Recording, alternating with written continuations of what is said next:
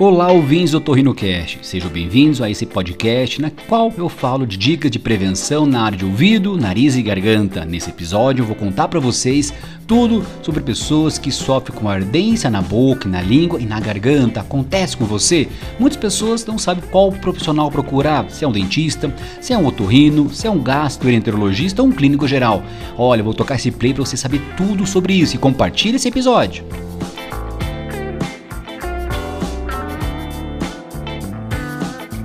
Você sente queimação na tua garganta, ou a sua língua está queimando, fica inchada, às vezes vermelha, às vezes nem aparece, mas você sente que ela está estranha. Você mostra a língua para um médico, para algum familiar, ninguém consegue entender o que está acontecendo, mas isso te incomoda bastante. Vou te contar o que pode ser. Mas antes disso, vou te pedir um favor para você. Curta esse vídeo, compartilhe com outras pessoas que tenho certeza que alguém que você conhece pode estar tá sofrendo com isso e não se esquece de inscrever aqui no canal no YouTube para receber vídeos, avisos de vídeos meus que eu vou fazer futuramente para você. E curta esse vídeo, tá? Que assim você vai mostrar para o YouTube que esse vídeo é interessante e ele vai compartilhar com outras pessoas também. Primeira coisa, o termo chamado de ardência na língua chama glossidínia.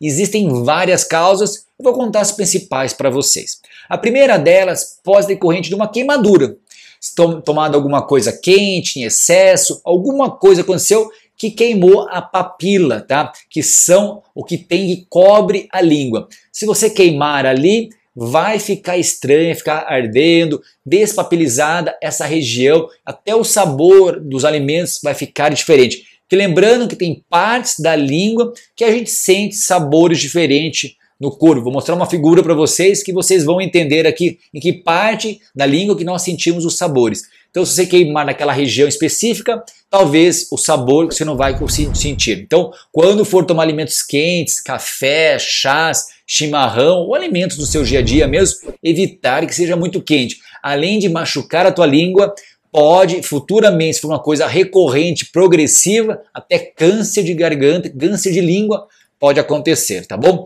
Outra situação que pode dar sintomas é falta de algumas vitaminas. Ácido fólico, vitamina B12 também pode dar alteração na tua boca, na mucosa também. É importante daí o que? Dosar essas vitaminas. Outra situação que pode dar queimação na língua, queimação na garganta, é o refluxo gastroesofágico, que é o ácido do estômago que sobe na garganta e queima. E dá alguns sintomas como pigarro, tosse seca e parece uma coisa presa que não desce, não sobe. Tem um vídeo que eu fiz aqui no meu canal no YouTube que eu explico certinho para você sobre o refluxo gastroesofágico. Convido você a assistir que pode ser o seu sintoma também. Outra situação que a gente vê que coincide, que piora, que situação que se soma a isso, é também o emocional, tá?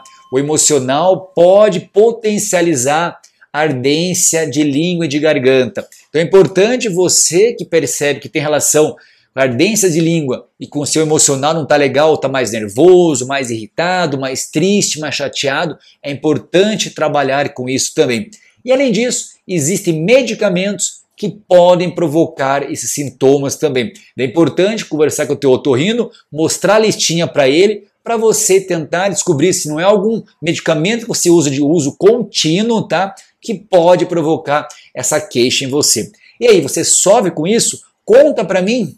Curta esse vídeo, compartilhe para mais pessoas saberem desse conteúdo e não se esqueça de se inscrever aqui no canal no YouTube. Até o próximo vídeo.